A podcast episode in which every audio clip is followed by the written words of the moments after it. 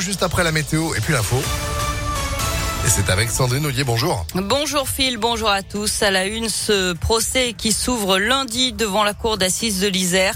Celui de Nordal Lelandais, accusé du meurtre de la petite Maïlis en août 2017. Il sera également jugé pour des agressions sexuelles commises sur deux de ses petites cousines âgées alors de 4 et 6 ans quelques semaines auparavant. Enfin, il devra répondre de l'enregistrement et de la détention d'images pédopornographiques retrouvées sur son téléphone. Nordal Lelandais en cours la réclusion criminelle à perpétuité il a déjà été condamné à 20 ans de prison pour le meurtre du caporal Arthur Noyer. Euh, c'était l'année dernière, Léa Dupérin. Oui, la première des affaires le Landais à être jugé. Et déjà pendant ce procès, l'ombre de la petite Maëlys planait au-dessus des jurés, puisqu'il avait déjà avoué avoir tué la fillette de 8 ans avant d'être condamné pour le meurtre d'Arthur Noyer. Concernant l'affaire Maëlys, tout commence en août 2017. Elle est avec sa famille à un mariage à Pont-de-Beauvoisin en Isère. Vers 3 heures du matin, elle est introuvable. Les gendarmes sont alertés. Cinq jours plus tard, Nordal Lelandais est placé en garde à vue. Très vite, les premières incohérences et des questions. Pourquoi son téléphone était éteint au moment de la disparition? Pourquoi ces griffures sur son bras? Et pourquoi avoir nettoyé sa voiture de fond en comble dès le lendemain du mariage? À chaque fois, il trouve des excuses. Puis vient la première trace de l'ADN de Maëlys sur le tableau de bord. Sa mère la reconnaît assise à l'avant de la voiture sur des images de caméra. De nouveaux témoignages l'accablent jusqu'à la découverte du sang de Maëlys dans sa voiture. Après six mois de silence, Nordal Lelandais avoue l'avoir tué. Un geste involontaire, explique-t-il, avant d'indiquer aux enquêteurs l'endroit où il s'est débarrassé du corps. Et Nordal Lelandais n'a jamais changé de version depuis. Il nie avoir tenté de violer la fillette. L'autopsie n'avait pas permis de le prouver. Les épreuves de spécialité du bac prévues en mars seront-elles reportées? C'est une demande des enseignants pour qui les élèves ne sont pas prêts aujourd'hui. Les syndicats ont rendez-vous ce midi avec le ministre de l'Éducation nationale. Près de 1500 classes fermées dans l'Académie de Lyon pour cause de Covid. Quelques 28 000 élèves ont été testés positifs la semaine dernière.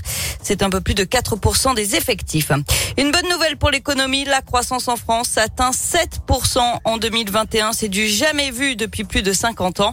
Après une année 2020 marquée par la récession à cause de la pandémie, chiffre donné par l'INSEE ce matin, l'économie française dépasse désormais nettement son niveau d'avant-crise. Yannick Jadot à Lyon demain, le candidat écologiste présentera son projet pour le climat et la justice depuis la confluence. Un discours qui sera retransmis dans une quinzaine de villes. Et puis toujours en politique, le retour de Marion Maréchal. C'est ce qu'elle annonce aujourd'hui dans les colonnes du Figaro. La directrice de l'Institut de sciences sociales, économiques et politiques à Lyon laisse d'ailleurs sous-entendre qu'elle pourrait soutenir Éric Zemmour pour la prochaine élection présidentielle et non pas sa tante Marine Le Pen. Elle pourrait aussi se présenter aux prochaines élections législatives. On passe au sport avec du hand. Demi-finale de l'Euro. La France affronte la Suède ce soir à 20h30. Du foot et une info transfert. Et l'OL qui va peut-être perdre l'un de ses meilleurs joueurs, le milieu de terrain Bruno Guimaraes. Euh, d'après l'équipe, Lyon aurait donné son accord pour le céder au club anglais de Newcastle, 18e du championnat. Le montant du transfert avoisinerait les 50 millions d'euros au total. En rugby, par contre, bonne nouvelle pour le Loup.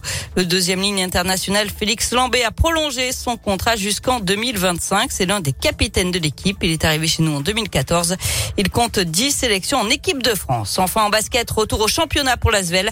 Après deux défaites consécutives en Euroleague contre le Bayern et Barcelone, les Villeurbanais se déplacent à Nanterre demain en championnat. Merci beaucoup Sandrine pour l'info qui continue sur impactfm.fr. Rendez-vous actu de retour, ce sera cet après-midi entre 16h et 20h.